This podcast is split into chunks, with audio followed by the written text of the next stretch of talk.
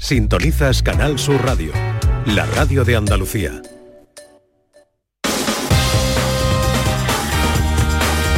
En Canal Sur Radio, gente de Andalucía, con Pepe La Rosa. Queridas amigas, queridos amigos, de nuevo muy buenos días. Pasan cuatro minutos de la una y esto sigue siendo Canal Sur Radio.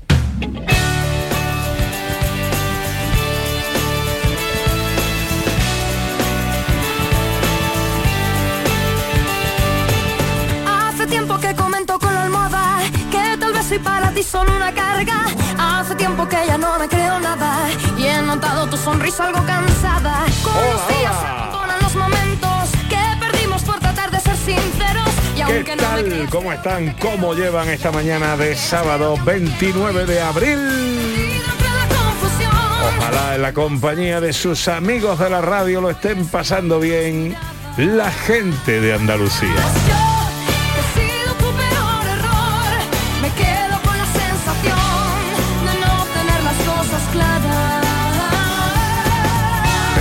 Hora de paseo, tiempo para viajar, para irnos de escapada con nuestra historiadora Sandra Rodríguez y con nuestra hurgadora oficial Ana Carvajal.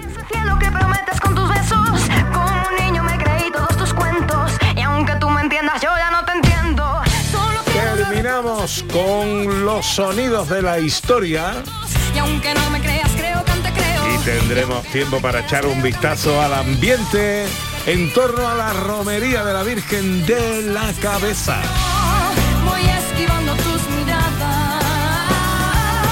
Yo que he sido tu peor error. me ¿Dónde nos vamos hoy de escapada, Sandra? Pues a un sitio precioso de la provincia de Huelva que se llama Paimogo. Y luego la fiesta de los sonidos, eh, hoy que nos inspira. Hoy vamos a hablar de carreteras, porque las Carretera. carreteras es algo que se utiliza mucho y siempre estamos en carreteras y hay muchas cositas de carretera. Bien, bien, bien, bien. Pues eh, con la fiesta de los sonidos terminaremos.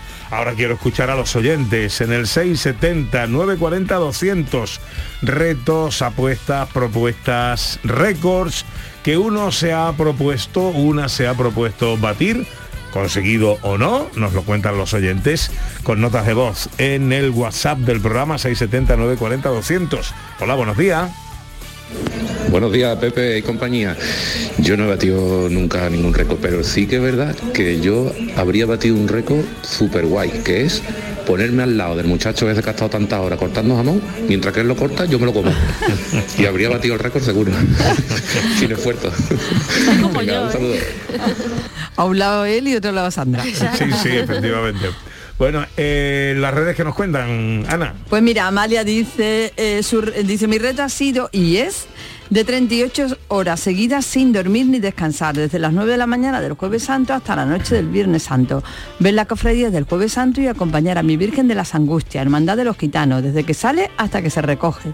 Venir a casa, ducharnos, comer y salir a ver el cachorro y a las siguientes hermandades. Ya, dice, cada vez me cuesta más. Hombre. Pero mientras el cuerpo aguante, para adelante. 38 horas seguidas sin dormir. Y, y caminando y, Y yendo y viniendo. y Digo, tiene tarea. Sí, señor. Hola, buenos días. Pepe Ana, buenos días. Hola. Estupendo programa. Yo tengo el récord de escuchar a Canal Sur más que nadie. Ole. Porque estoy siempre escuchándolo por la noche, por el día, a todas horas.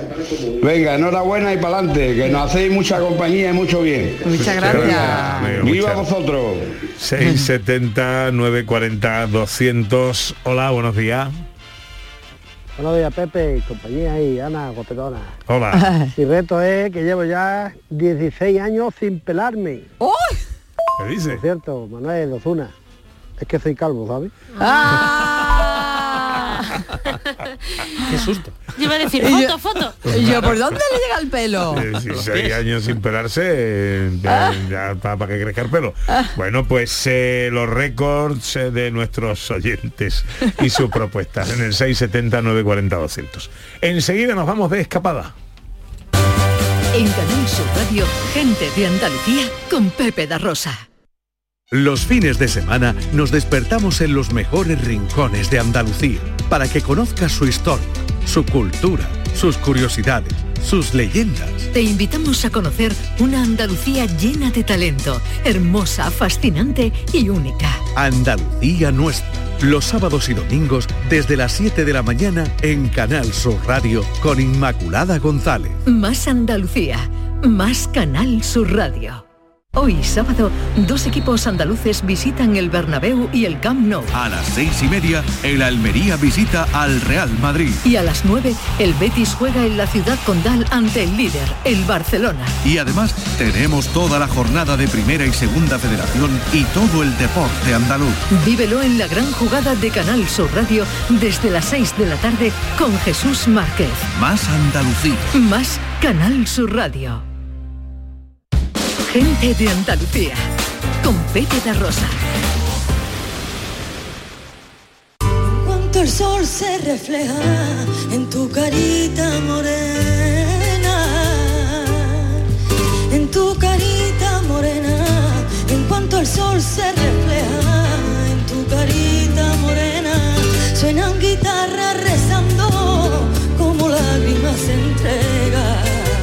Miramos a Andújar. Como lágrimas se entregan, suenan guitarras rezando, como lágrimas se entregan y la garganta cantando, aquí a tu cuenta se quiera. Romería de la Morenita.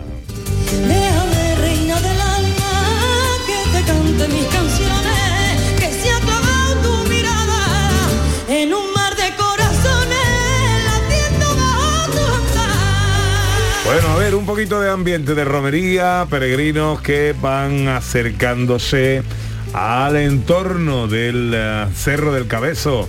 Lorenzo Canales, buenos días de nuevo, querido.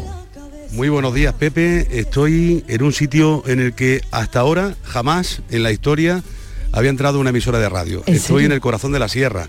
Estoy junto a la ermita de San Ginés. Eh, estamos en directo. No me deja el reflejo la hora, pero eh, Elena, ¿qué hora es? Las 13 y 11. Pilar, eh, las 13 y 11 en tu reloj. Yo no tengo reloj, pero seguro que sí. Eh, y sí, hemos hecho un esfuerzo, Pepe, porque iba tan rápida la cofradía que antes de las 11 de la mañana ya habían abandonado Andújar, querían eh, adentrarse en la sierra eh, y hacer el camino lo más rápido posible porque hoy eh, en, esta, en esta romería hay una cantidad inmensa de caballos y de mulos que acompañan a la cofradía matriz, querían que las, los animales no sufrieran mucho teniendo en cuenta las previsiones de al mismo calor, de una temperatura extrema, la que se podía vivir durante este fin de semana. Y luego nos hemos encontrado, ojo con que no es para tanto, es decir, corre una brisa muy agradable aquí donde nos encontramos en San Ginés. Es un punto eh, mítico del Eh, estamos en aproximadamente eh, casi la mitad del camino viejo eh, que conduce desde Andújar hasta el santuario de la Virgen de la Cabeza. Aquí es donde se va a rezar el Ángelus dentro de unos minutos cuando llegue la cofradía matriz. Ya han pasado por aquí las carretas, aproximadamente 190 que partieron de Andújar muy temprano esta mañana, a las siete y media. Hace aproximadamente media hora que abandonaba este punto para continuar el camino, la última de las carretas. Y aquí en San Ginés hay muchos peregrinos, pero también hay gente trabajando. También hay gente que está cumpliendo con un servicio público eh, muy importante. Eh, estamos con dos veterinarias. Ya te las he presentado con anterioridad, con Elena y con Pilar, que están aquí para velar por la seguridad también de los animales, que son eh, muy importantes en esta romería. Eh, Elena, buenas tardes. Buenas tardes. Están escuchando tanto Elena como Pilar. Pilar, buenas tardes. Buenas tardes. Eh, ¿Cómo va la romería desde el punto de vista de una veterinaria? Bueno, por ahora mismo va todo muy bien. Nosotros estamos aquí por un dispositivo que monta el ayuntamiento para que estén los animales tanto entendidos sanitariamente como si tienen algún otro tipo de problema. Y la verdad es que todavía el tiempo nos está respetando mucho, todavía no ha empezado el calor que se esperaba y vamos a mitad de camino. Entonces los animales de momento van, Van bien, van frescos y está todo muy bien. No ha habido ningún incidente de momento.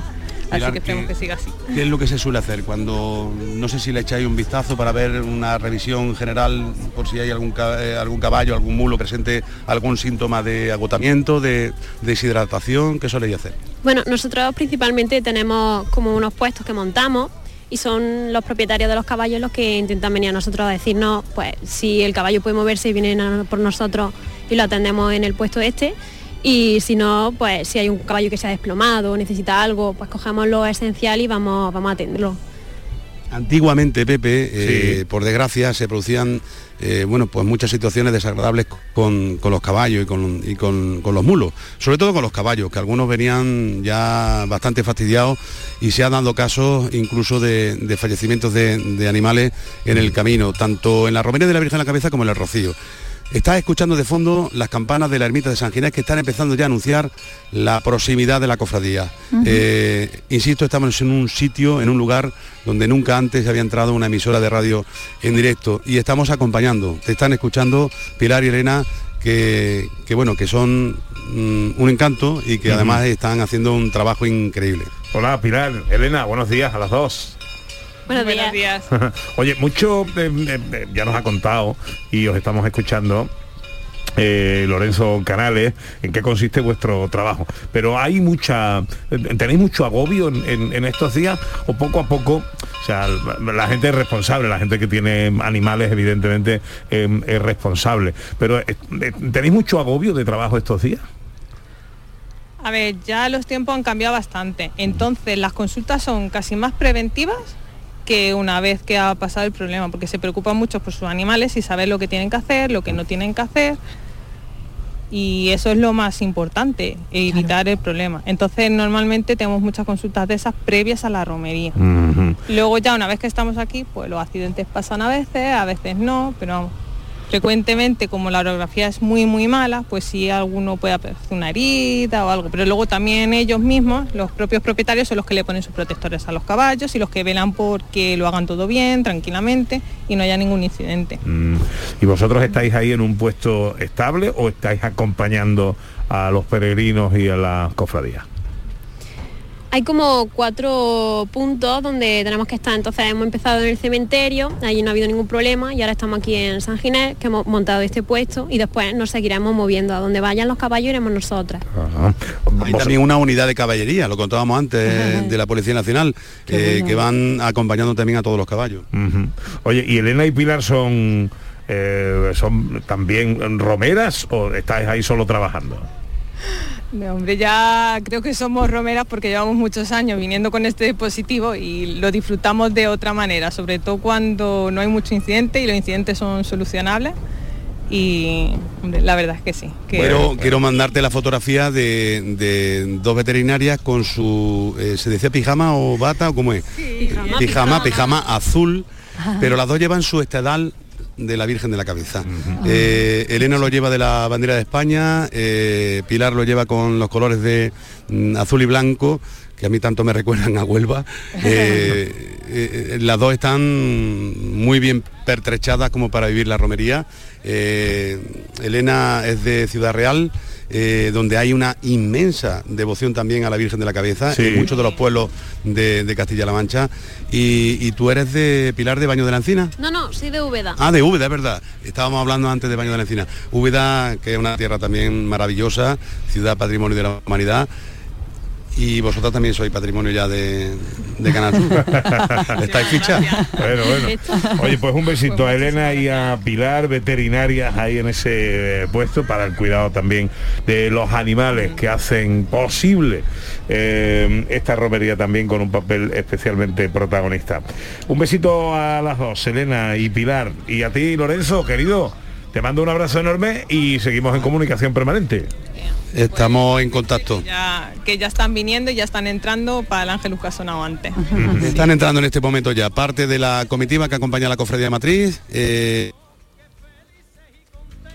Uy, se nos ha cortado Se ahí. ha ido la cobertura. Se ha ido. Es un- es un- entrada aquí en este punto, recordamos. Está ahí. En, Se, se entrecorta ahí la comunicación con Lorenzo Canales, con nuestro compañero en Andújar, ahí en las inmediaciones, ya camino del Cerro del Cabezo, concretamente en la ermita de San Ginés, donde tendrá lugar el rezo del Rosario en cuanto llegue la cofradía matriz. Una y 18, nos vamos de escapada.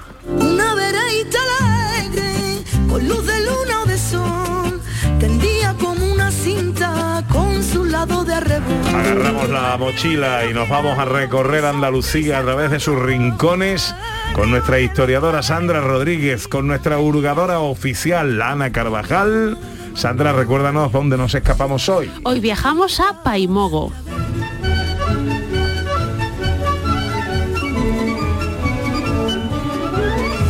Bueno, empezamos haciendo como siempre un poquito de historia para conocer algo mejor a Paimogo. Bueno, pues lo primero que pensamos cuando es cuando vamos a Paimogo es de dónde viene este nombre tan curioso.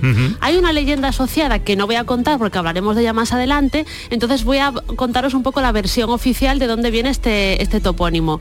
Viene recogida en la página web del ayuntamiento y cuentan, ¿vale?, que probablemente tenga que ver con la influencia portuguesa. Esto es muy importante, ¿vale? Porque va a marcar mucho la historia de Paimogo que esté tan cerquita de Portugal.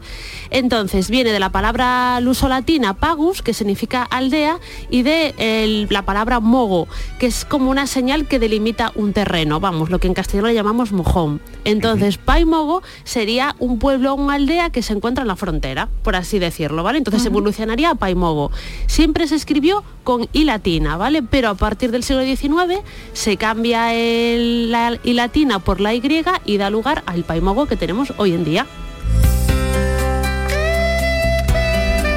La historia en sí, ¿vale? Hay pocos estudios, ¿vale? Pero nos dicen que seguramente la ocupación del terreno fue desde muy antigua, ¿vale? Pero nos vamos a ir hasta el siglo XVIII, que es un momento apasionante de la historia europea, ¿vale? Que es eh, cuando ocurre la guerra de sucesión española. ¿Qué pasa en este momento? Y que Paimogo tiene mucho que ver y estuvo muy influenciado por este momento histórico. ¿Qué pasa en esta época? Vale, pues Carlos II, un, monarca de la Casa de los Habsburgo, muere sin descendencia. Y entonces aparece por ahí para gobernar España Felipe V, que fue como nuestro primer Borbón. Felipe V era ni más ni menos que nieto de Luis XIV de Francia, que era el rey Sol. Y al parecer, eh, bueno, pues entre ellos dos estaban ahí organizándose entre. Esto estamos haciendo una cosa muy sencilla, ¿vale? Para comprenderlo. Pero entre, eh, España y Francia, pues estaban organizándose, la injerencia de Luis XIV sobre su nieto era muy alta, y entonces otras potencias europeas empiezan a preocuparse, porque imaginaros, con todo el patrimonio marítimo, los territorios americanos que tenía España, el gran potencia que podría ser una Francia y una España unidas o en acuerdo. Entonces, eh, se levantan en guerra Inglaterra, las Provincias Unidas, para decir que no iba a ser Felipe V el rey de España, ¿vale? Que sería otro señor, que era Carlos de Austria. A esto también se une Portugal, ¿vale? Y aquí viene la relación con Paimogo. Entonces ya tenemos que hay una guerra en España y que hay varias, muchas potencias europeas enfrentadas con nosotros, entre ellos Portugal. Entonces, en esta guerra de sucesión española, ya cuando interviene Portugal, va a, tener mucho peso la guerra en esta parte de la Andalucía occidental, ¿vale?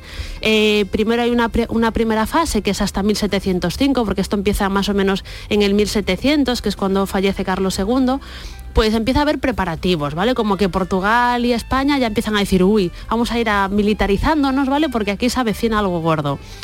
Y después hay un momento más grave del conflicto, que es entre el año 1706 y 1709, donde sí que hay una guerra muy fuerte entre España y Portugal en las fronteras. De hecho, España ocupa pues Moura y Serpa, que son unas ciudades eh, portuguesas y se tenía un poco control del alentejo portugués porque había miedo de que los portugueses invadieran España, pudieran llegar incluso hasta, hasta Sevilla.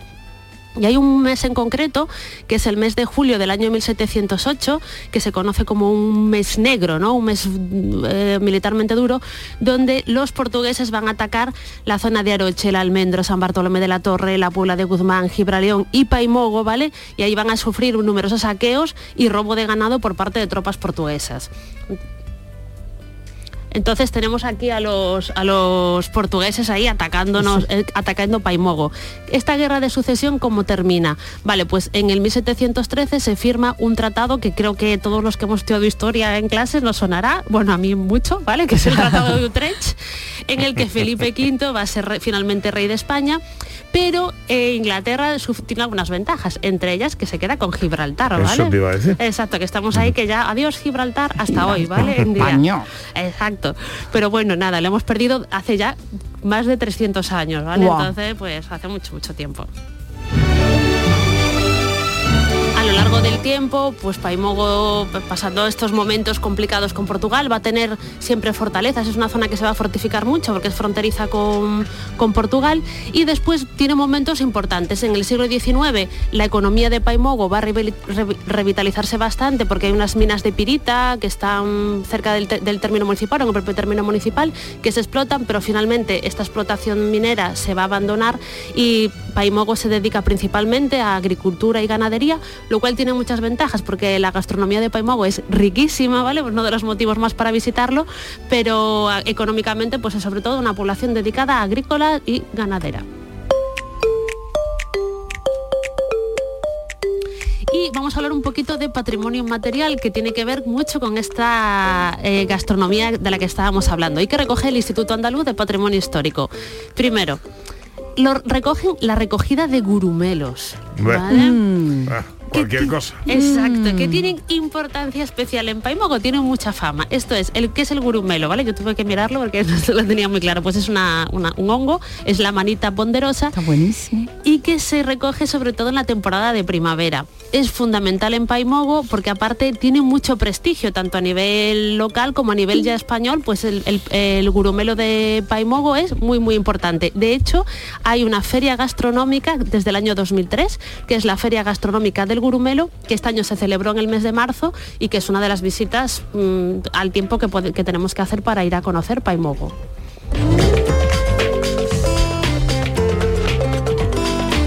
Cosa más? Y bueno, ya por último, que esto nos queda más cerca en el tiempo, no tenemos que esperar al próximo año, que son los pirulitos de San Juan. Los Pirulitos de San pirulitos Juan. de San Juan, ¿eso qué es? También, esto es- también es patrimonio inmaterial, ¿vale?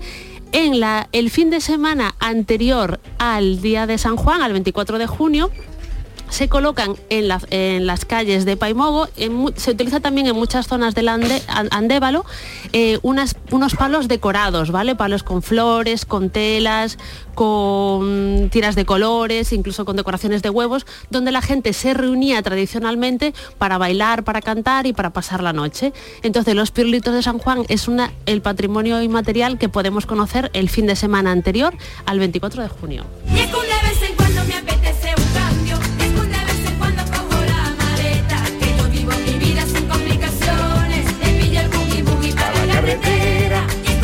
Hagamos una primera parada en Paimogo, el destino de nuestra escapada de hoy.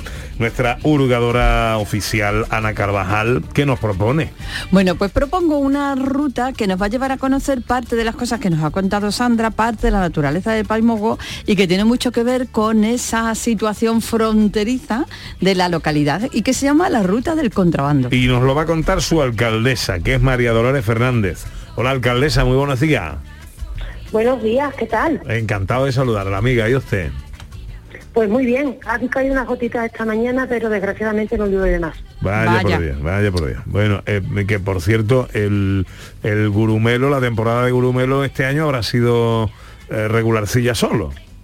Ha sido regularcilla solo, sí. Claro. La verdad es que depende mucho de la climatología Claro. y si la otoñano es buena en agua, pues lógicamente el gurumelo se resiste a salir. Claro. Ha habido algunos, pero, pero no mucho. Bueno, háblenos de la, de la ruta del contrabando, alcaldesa. Mira, la ruta del contrabando eh, discurre eh, a través de la, en el margen español de la ribera del Chanza, que es un afluente del Guadiana, y parte del, del sentido, del espíritu de esta ruta, en, en- en gran medida también es rendir homenaje a esos contrabandistas, de los que tenemos muchas leyendas, hay fandangos, hay letras, eh, que ayudaron mucho a la economía, a las economías familiares, a la subsistencia en los años de posguerra y tenemos que decir que, y, nos sentimos muy orgullosos de ello, el, el carácter transfronterizo, el estar en la frontera con Portugal, porque nuestros vecinos portugueses nos echaron mucha mano con ese arroz, con ese café, con ese tabaco, que permitieron a muchas familias paimoveras, como digo, subsistir en tiempos muy complicados. Y aprovechando esa, mm, esta historia que ha ocurrido, que es real, que la sufrieron muchos y muchas paimoveras, pues se, planifica esta ruta, que es una ruta mm, que en primavera yo recomiendo de verdad que la visitéis. Ya el campo se está secando, como hemos comenzado hablando de, de la climatología del tiempo, pero en primavera es una ruta maravillosa que tiene unos rincones preciosos. ¿Cómo se hace esta ruta, alcaldesa? ¿Cómo, ¿Cómo sé por dónde discurre, transcurre y cómo puedo conocer todo lo que me ofrece la ruta del contrabando? Pues mira, muy sencilla. Porque una vez que entras en Paimogo, te diría la carretera hacia Portugal, que nos lleva hasta el puente que se inauguró hace ahora 10 años con, que nos une con Portugal. Antes no teníamos ningún mm, lugar eh, que facilitase el tránsito, había que hacerlo a través de- de- del agua, de la ribera. Y justo ahí en debajo del puente comienza el inicio de la senda que nos va a llevar hasta, hasta pasar y hasta disfrutar de paisajes como me gusta a mí describir únicos. Hay unos atardeceres en esa zona maravillosos, hay una fauna muy rica y una flora muy rica. Y luego tenemos tres molinos harineros, que era donde se, se molía la harina, que se restauraron en, la fecha en la que os comento que se inaugura el puente, que se construye ese puente, se pueden visitar y son los que, más, los que van marcando los hitos de esta ruta que tiene alrededor de 11 kilómetros y medio, 12 kilómetros y que tiene una dificultad media-baja, con lo cual cualquier persona que le guste la naturaleza, el, deporte de naturaleza y, y disfrutar de, esta, de estos paisajes, pues lo puede hacer sin ninguna dificultad. ¿Está señalizada, aparte de estos hitos, está señalizada o no hay ninguna necesidad porque el camino está claro? Está señalizada y además, Ana, eh, no hay ninguna ningún problema porque vas en toda la ruta, vas llevando a tu a tu izquierda la ribera del Chanza, con lo cual vas disfrutando también. Si ha llovido ese año, disfrutas también de esos paisajes con agua, que bueno, el agua es vida y, y fundamental para todos nosotros. Bueno, pues la ruta del contrabando que nos propone Ana Carvajal en nuestra escapada a Paimogo y que nos cuenta María Dolores Fernández, alcaldesa. Eh, un placer, María Dolores, muchas gracias y feliz fin de semana. Un placer también que nos deis la oportunidad de contaros estos rincones bonitos que tenemos por el Andévalo. Un beso.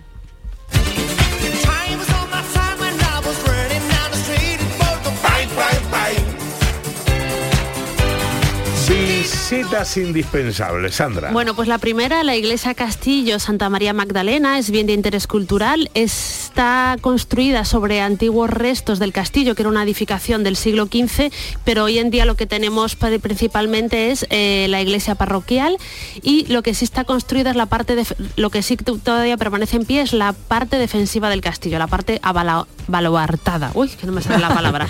La iglesia. Castillo Santa María Magdalena.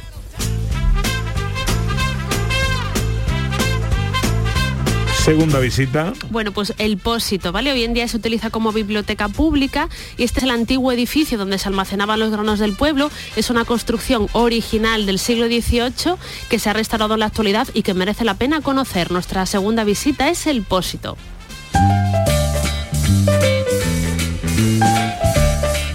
Tercera visita. Bueno, esto es una preciosidad, es la ermita de Santa Cruz. Fijaros que es muy reciente porque se construyó en la primera mitad del siglo XX. Tiene una influencia como arquitectura, de arquitectura portuguesa, entonces es, muy muy bonita. Pero es un edificio muy sencillo que tiene simplemente puertas laterales y que se accede al interior por unos arcos ojivales. El sitio está cerca a Paimogo, no está en el centro del pueblo, sino que hay que recorrer una distancia y también nos permite pues, hacer una escapada por la naturaleza de Paimogo, que es preciosa. Entonces nuestra tercera recomendación es la ermita de Santa Cruz.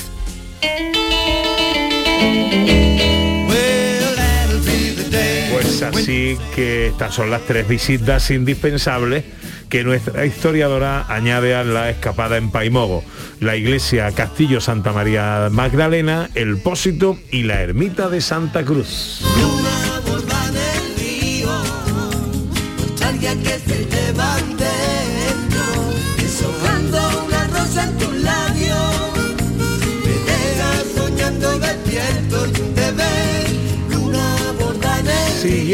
Parada que nos propone Ana Carvajal. Bueno, pues tiene que ver con lo que nos anticipaba antes Sandra, con esa leyenda, porque es una versión oficial del nombre de Paimogo, pero hay otra leyenda que explicaría también este, este nombre y que es muy bonita y también tiene pues como una pequeña ruta que podemos hacer para conocer parte de la naturaleza de Paimogo. Saludamos a Manuel Mora, que es concejal de patrimonio, maestro jubilado, apicultor, ganadero, buscador de restos arqueológicos y que es conocido en el pueblo como Donma, de bueno ¿De don su- Manuel? de Don Manuel de su etapa como maestro.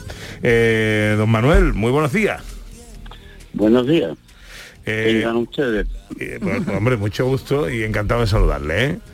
Igualmente. Bueno, el- la leyenda del mago, ¿nos la cuenta? Sí, claro, cómo no. Pues mira, eh, cuenta esta leyenda que allá por el siglo XIV, un hermano del primer conde de Niebla, éramos aficionados a, a las artes mágicas, era un chamán. Y mientras buscaba hierbas para sus ungüentos curativos, para sus medicinas, llegó a unas tierras muy cercanas, muy cercanas a la frontera con Portugal. Y aquí, aquí fue donde encontró las mejores y más bellas hierbas aromáticas y medicinales para los remedios que él iba buscando. Y al contemplar el paisaje, quedó tan entusiasmado, tan embelesado en él, que decidió vivir para siempre en este apartado rincón. Y desde entonces, desde entonces, a este lugar lo llamaron y lo llamamos el país del mar, Paimogo. Qué bonita, a mí me gusta más esta. me gusta más esta leyenda para explicar el nombre de Paimogo. Y de alguna manera, eh, don Manuel, podemos, podemos salir a pasear y podemos salir a reconocer estas hierbas y estos paisajes que enamoraron a este señor. Exactamente. Tenemos 22 mm, kilómetros de frontera con Portugal. Además, están en los terrenos de uso comunal de los pagos de sierra. Están abiertos. Sea, no hay cancela, no hay impedimento ninguno. Tenemos la ruta de la ruta del contrabando que es a lo largo del Chanza y en ella podemos ver, observar, tocar, oler, sentir todas esas plantas, sobre todo la jara, el tomillo, el romero, eh, mm, el almoradú, la lavanda, y, y os he dicho sobre todo la jara, que hoy en día se está utilizando como un recipiente de perfume, de ella obtenemos, sacamos, vivimos en verano y le obtenemos, le sacamos la goma lavadán, que se utiliza como recipiente de perfume de grandes marcas. Se, Esta se- utiliza como, cinco. ¿Se utiliza como qué? Que no he oído. Excipiente de perfume, o sea, Ah, bien, un bien. fijador de perfume, eh, el Chanel número 5, digamos, y lleva parte de la esencia de Paimó. Anda, Es bonito. Guau. Así es, así es. Qué bueno. O sea que además de- en este paseo, además de conocer todo eso que nos ha contado antes María Dolores, la alcaldesa de Paimogo, todo lo que nos está contando, de vivir esta leyenda, vamos a estar rodeados de estas plantas que son, vamos, un, un- un mar ahí de perfumes, ¿no? Un Y de aromas. perfumes. Y de aromas. Cuando pasa eso por las cañadas de los pagos, ahora, ahora en un año normal, por desgracia, este año no tenemos casi nada por la climatología. Claro. Pero eso, el, el olor a, a poleo, a, a ruda, te impregna, te hace sentir y vivir toda la naturaleza. Bueno, pues eh, también rica en aromas, eh, que eso está siempre, eso está siempre muy bien. Don Manuel Mora, concejal de patrimonio, maestro jubilado, apicultor, ganadero, buscador de restos arqueológicos. Muchas gracias por atendernos, Y de, amigo. guru- y de gurumelo. Y de gurumelo, aunque este año haya poco. Muchas gracias. No, este año Sí. ha, ha habido, ha habido ya, ¿no? Claro, claro. Claro, Pero claro. ha habido, ha habido. Claro. Don Manuel, un placer saludarle y charlar con usted. Igualmente. Adiós, amigo, adiós. Adiós. ¿Alguna cosa más, Sandra? Bueno, pues que en el primer domingo de mayo se celebra en Paimogo la romería, romería en honor a la Santa Cruz, que es, son cuatro días de fiesta y sobre todo destaca, es muy bonito, el traje de serrano que, que utilizan las mujeres de Paimogo para acudir a la romería, que es como una falda larga roja bordada y una blusa blanca. Y también llevan un adorno en la cabeza que es precioso. Entonces, pues es un momento muy bonito también para visitar Paimogo. Gentilicio de Paimogo. Paimoguera, Paimoguero. Sé que revive a la poesía en cuanto el día se muere. A su ventana me asomo y su alegría me hiere. Nadie te va a querer como Andalucía te quiere. Nadie te va a querer como Andalucía. Que hablaba antes, eh, director, hablaba antes Sandra de Luis XIV. Eh, Luis XIV, Rey Sol, es el rey en el que se basa la película de la máscara de hierro, ¿no? En la figura de ese rey, ¿no? Diría que sí, pero así de memoria no sé si es el 14, el 15 o... Es que eran el- muchos Luises. Hay muchos Luises. Hay muchos Luises. Muchos Luises. Muchos Luises, muchos Luises. Bueno, pues eh, una escapada más, un rinconcito más. Un día vamos a hacer un, una recopilación de todas las que llevamos, por lo menos un recuerito. A ver cuántas escapadas y cuántos Pues rincones nos va a pasar andaluces. como los Luises, son muchas. Eh, son muchos, pues como 15 años haciendo escapadas. Pues ya Ah, ves. Mucha tela, mucha Pero, tela. pero nos quedan todavía. Nos quedan. Siempre descubrimos sitios chulos. Sí. 20 para las 2 llegan ya los sonidos de la historia.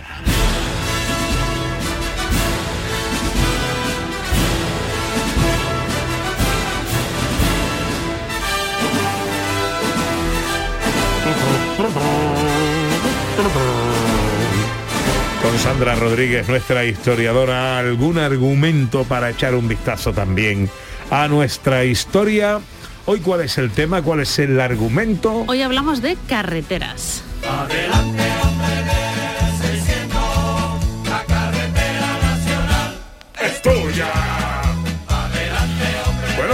carreteras, sonidos con la carretera. Bueno, las carreteras parece algo muy contemporáneo, ¿no? Que tiene mucho que ver con los automóviles, pero los romanos, por supuesto, ya tenían carreteras o calzadas, mejor dicho, ¿no? Las típicas calzadas romanas. Las calzadas romanas estaban llenas de los miliarios o miliares, que son estos mm, como eh, monumentos de piedra donde se expresaba la distancia, ¿no? Como decirte, pues quedan 100 kilómetros, 200 kilómetros, tal. Se ponían en millas romanas, que eran más o menos unos 1.480 metros. Y había un miliar- miliario, que era conocido como miliario áureo, que decía la distancia que quedaba con Roma, que era como el kilómetro cero en aquella época. Es decir, podemos decir, ¿vale?, que los romanos ya utilizaban señales de tráfico o por lo menos indicadores en sus propias carreteras o calzadas. Eso sí, hubo que esperar mucho más tiempo para tener señales de tráfico. Señales por todas partes. La vida moderna nos rodea de señales de tráfico. Unas recomiendan prudencia, otras limitan la velocidad. Este disco sobre todo abunda en nuestras carreteras. Seguidamente, el capitán Cuarros de la Guardia Civil de Tráfico nos va a explicar las razones. La velocidad es una de las causas primordiales de accidentes de circulación en España. Por eso la Guardia Civil de España ha intentado por todos los medios intentar paliar este problema tan difícil que tantos accidentes nos acarrea. Hemos conseguido unos aparatos modernos que consisten en sí muy poco voluminosos, pero de gran precisión por su técnica y por sus medidas tan perfectas. Aquí estaban ya multando, ¿vale? Porque eran las primeras controles de velocidad que se hicieron en España ya por los años 60-70, pero bueno, era un elemento preventivo porque, como comentamos, siempre está muy vinculada la velocidad a los accidentes de tráfico. Bueno, bueno, bueno, bueno. Eh, vamos con la selección musical del equipo del programa, con los temas a tenor de los que habla Sandra en los sonidos de la historia. Esta es la elección de Ana Carvajal.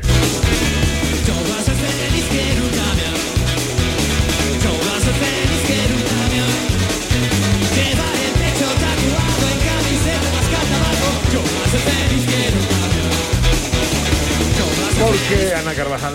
Porque es muy bonita, los camiones van por la carretera, porque ¿quién no ha soñado en conducir un camión alguna vez en la vida, ir así con el codo puesto por la ventanilla, Eso y es verdad, eso es con la verdad. música y el viento dándote la cara, en fin. Sobre todo los camiones de ahora, ¿no? Porque Ah, hombre, son esto ya- es muy chulo. Oh, Más eso. Sandra. Bueno, eh, si tenemos que hablar de carreteras, no podemos dejar de hablar de coches, ¿vale?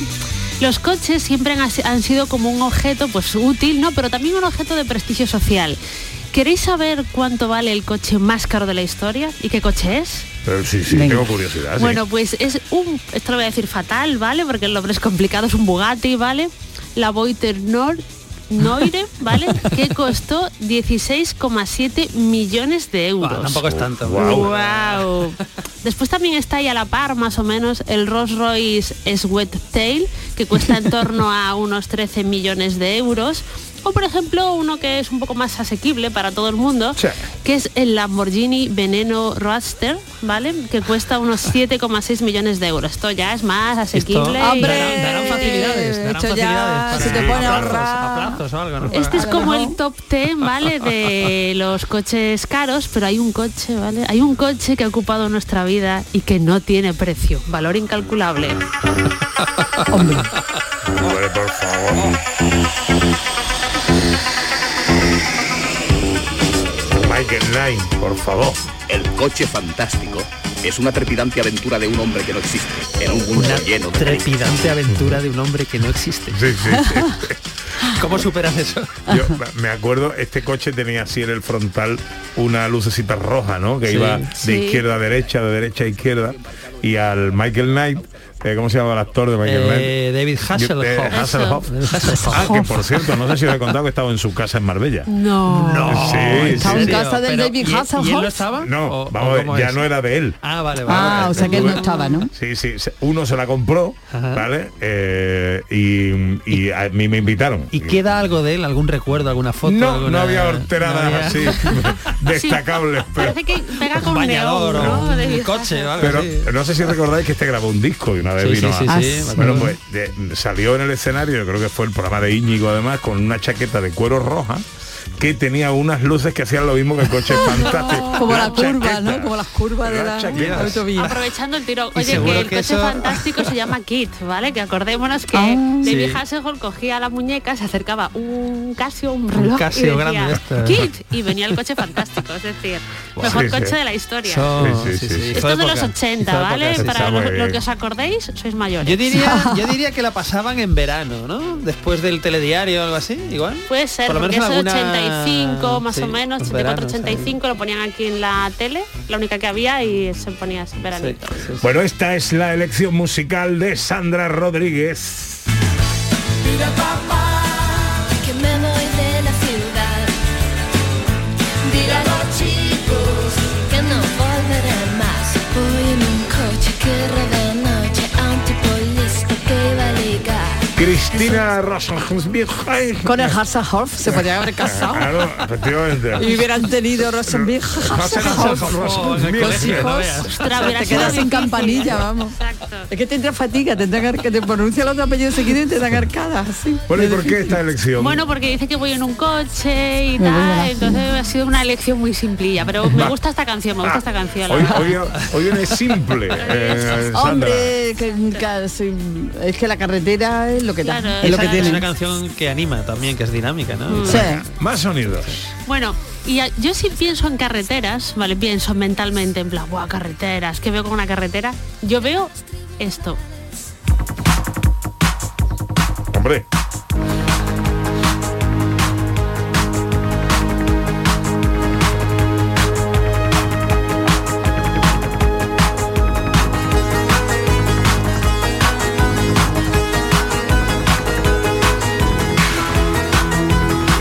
tiene la cadencia del pedal, ¿eh?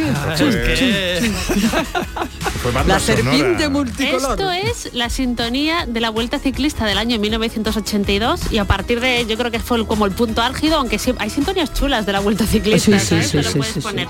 Y en el año 82 empezó también profesionalmente hablando Perico Delgado, ¿vale? Hombre. Estuvo en activo entre el año 82 y, en el, y, el, y el 94. Hoy, hoy es comentarista de justo de la Vuelta Ciclista. Sale A mí mucho el, en- el que me aficionó, bueno, hubo dos, Álvaro Pino y Perico Delgado, porque luego, hombre, dicen que el más grande fue Indurain, pero Indurain era muy aburrido, porque era, Sí, estoy de era acuerdo. siempre Sí, igual, sí. pum, pum, pero Perico Delgado, Perico Delgado era en la montaña, era, como montaña sí, sí. y era brutal, era brutal. Sí. Bueno, y Perico Delgado ganó Tour, creo que sí que o, Sí, ganó el tour, ganó un tour, y después al año siguiente me acuerdo que hizo una cosa rarísima, que es que llegó tarde a la prólogo, tres minutos tarde, entonces estuvo todo el Tour de Francia tratando de remontar, quedó tercero al final o cuarto me parece, Sí, sí, pero fue una cosa, digo, hostia, si no hubiera perdido el arranque hubiera Mm. Podido ganar, ¿no? De todas formas, para mí, si hay, yo tengo que hablar de un ciclista español, Ya sé pero, cuál vas a o sea, decir. Federico Bamontes, el Federico Martín Bamontes, el águila de Toledo, que es como un superciclista y Este la es el que, el que sube, se baja de la bici y se, se pide, toma y un helado, y ahí haciendo el tour hay en una bicicleta que el hombre llevaba las, las lo de lo de cambiar las ruedas de las bicicletas la cómo se llama lo que va La debajo cámara. la cámara de bici colgada La porque no teníamos encima. coche de apoyo en aquella época Oye, que- era un ciclista de verdad. ¿Quién era el grupo? Perdón. Hay, hay, hay fotos de la vuelta ciclista antiguas, Sí, eso- en eso- blanco y negro, que están los ciclistas fumando en la bicicleta. sí, sí, sí. Fumando. madre mía ¿Que quién, que, ¿Cuál es el grupo de la sintonía esta? Esto era azul y negro, ¿no? Azul y azul negro, y ¿no? negro azul y negro sí Azul y sí negro. correcto Me estoy Sí, volviendo me loco. estoy de loco azul y negro. poco Era para ver si los pillaba. Más selección musical.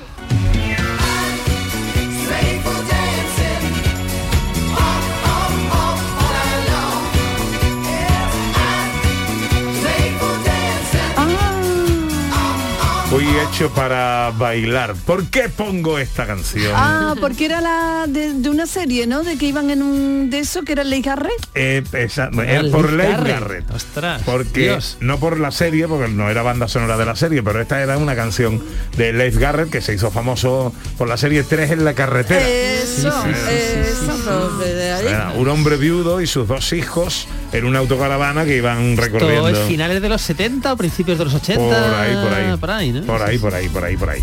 Más sonidos. Bueno, esto es una serie española de la Oh. que va a hablar José Luis Ordóñez porque está súper enganchado a ella. A la es que a la actualidad. Yo Ah, quería pues hablar de autopista hacia el cielo, pero no me dejó, ¿vale? Y me obligó a que escucháramos esto. Habrá que poner las cadenas. Mejor sería volver, ¿no te parece? ¿Dónde damos la vuelta? ¿Y me lo preguntas a mí? No teníamos que habernos metido por aquí, ya te lo dije. No me gusta que me lleven por donde no quiero. Venga ya, no me cuentes más historias.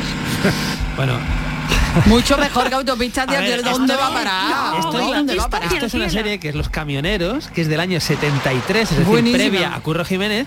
Pero es una serie magnífica, porque yo no la había visto y, y- y el otro día vi el, el primer- los primeros tres capítulos y son magníficos. O sea, son capítulos de media hora aproximadamente, unos exteriores bellísimos, porque tienes nieve, tienes montaña, y es la historia del personaje de Paco, que es Sancho Gracia, por supuesto, y que es camionero, y que en cada capítulo va con un compañero distinto en el camión, y pasa un conflicto y lo resuelven. Y claro, tú acabas el capítulo y dices, joder, qué serión. Y ves, dirigido por Mario Camus. Ves, eh, ayudante de dirección, un tal Adolfo Aristarain. Música de Antón García Abril, que es el que hizo después la música de Curro Jiménez, ¿no? Sí, sí. Dice, joder, y es que está rodada como si fuera cine, los exteriores sobre todo, que estamos acostumbrados en que series haya muchos interiores, los exteriores son una delicia. Es una. Yo recomiendo la serie que además se puede ver en Amazon Prime, que está la, la primera y única temporada ahí, que ganó premios y, y toda la historia. Pues es un- para mí es una delicia. Sandra, pues no sé. Yo quería hablar de autopistas el cielo, repito, ¿vale? Esta más bonita. serie. Y no, tenemos que hablar de los camioneros con Sancho Gracia. Que además ¿vale? a Sancho Gracia le pilla después de los tres mosqueteros y antes de Curro Jiménez convirtiéndose en una estrella absoluta de la televisión en los 70, ¿no? Esta es la selección musical de José Luis Ordóñez. La carretera me llamó desde que pude caminar. Chicas guapas te diré, La Guardia. ninguna me hizo parar. Bueno, es un tema maravilloso, el blues de la Nacional 2, de La Guardia, que nos habla de la Nacional 2, de esa carretera que va de Madrid a Barcelona y más allá, y que la canta Manuel es España, y es un grupo que es La Guardia, que es de Granada, pues me parece una delicia, y además tiene como el ritmo de la carretera, ¿no? Ese punteo, ese ritmillo, esa...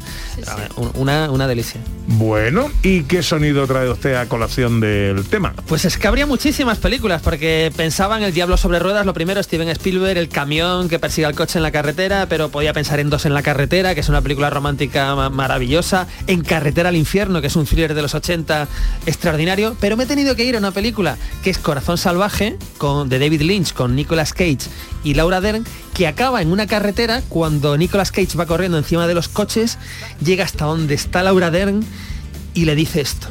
Love me tender, love me sweet. Y así se acaba una película, Pepe da Rosa. ¿Este es Nicolas Cage? Este es Nicolas Cage. Temazo de Elvis Presley. Temazo de Elvis Presley y aquí utilizado magníficamente en una película muy polémica en su momento, pero, pero muy original y muy divertida. Bueno, me quedaría escuchando Love Me Tender. Bueno, no lo hace mal eh, Nicolás Cage. No lo hace mal, de hecho en la película canta no solo este, sino que canta otro tema y lo canta, lo canta muy bien porque le, le da, no es la voz de Elvis evidentemente, pero le da su personalidad, ¿no? Y está guay, está guay. Esto va por ti, Sandra.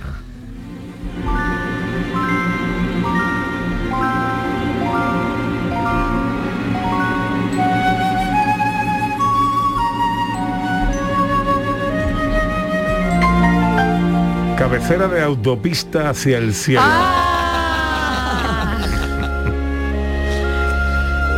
Oye, y nadie va a poner a este lado de la carretera, danza invisible. Yo Oye, no me lo pedí y- porque pensé que estaba Oye, pedido. Y acabo de caer, otra serie también muy de carretera era la del increíble Hulk, no sé si os acordáis, porque Sí, acababa señor. siempre con el hombre caminando por la carretera. La luz del sol nunca llega.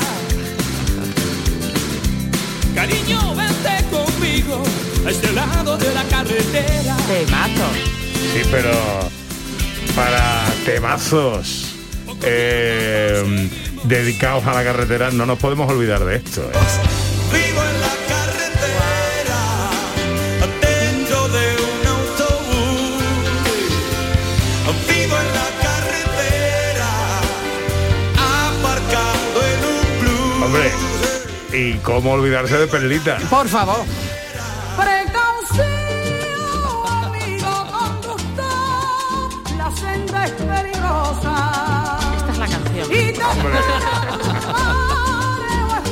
Bueno, ¿qué va a hacer hoy Sandra Rodríguez? Pues no lo tengo muy claro, pero yo creo que, no sé, dar un paseo, algo así.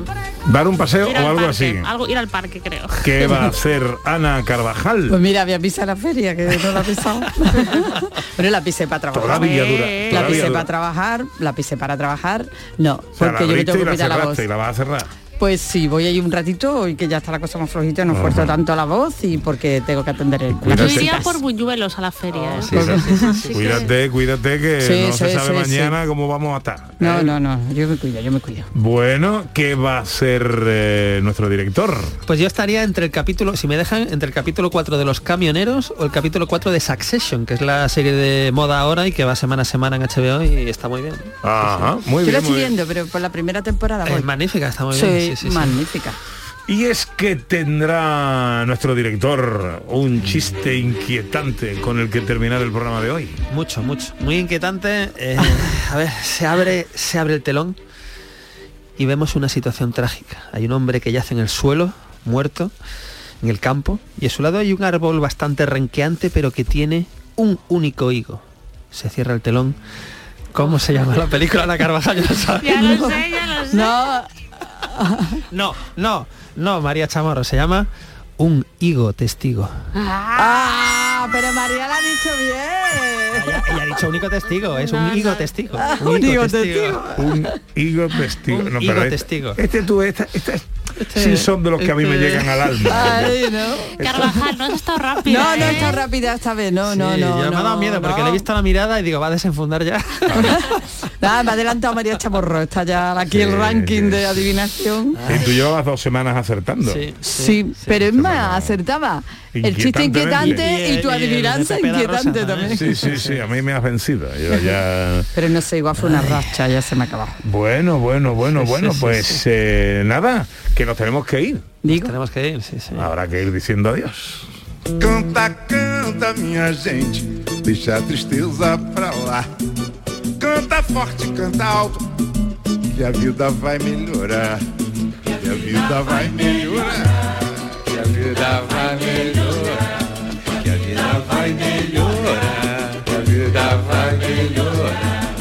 Aquí tres horas de paseo por Andalucía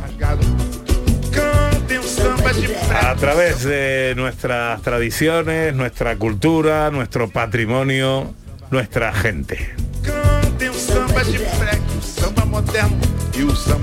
María Chamorro estuvo pendiente de todo en la producción y el gran Manuel Fernández Cortina en los botones. Canta, canta, minha gente, deixa a tristeza pra lá. Canta forte, canta alto, que a vida vai melhorar. Cantou bonito. Canta, canta, minha gente, deixa a tristeza pra lá. Canta forte, canta alto, que a vida vai melhorar. Que a vida vai melhorar. Volveremos mañana, si Dios quiere será las 11. Ojalá estén todos ahí. Vida vai melhorar. Quem canta seus males espanta. Ahora se quedan con la información en Canal Sur Radio. Eu canto um samba enredo, um sambinha lento e um partido alto. Há muito tempo não ouço o tal do samba sincopado. Só não dá pra cantar mesmo, é vendo o sol nascer quadrado. Canta, canta, minha gente, deixa a tristeza pra lá.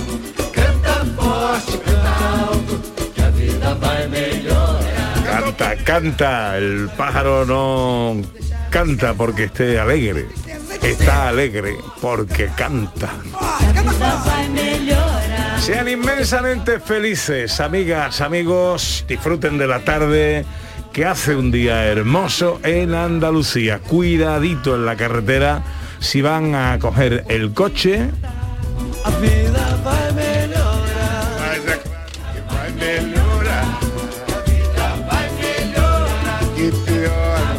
Cómanse y bébanse la vida. Mas a vida só vai melhorar. É que quando o Vasco ganha, vai melhorar. Aí eu vou me interessar. Vou cantar pra lá e pra cá. Vou sambar Nos oímos, nos hablamos, nos sentimos mañana a partir de las 11. Esto es Canal Sur, esto es Gente de Andalucía. Sean felices, amigas, amigos. Adiós.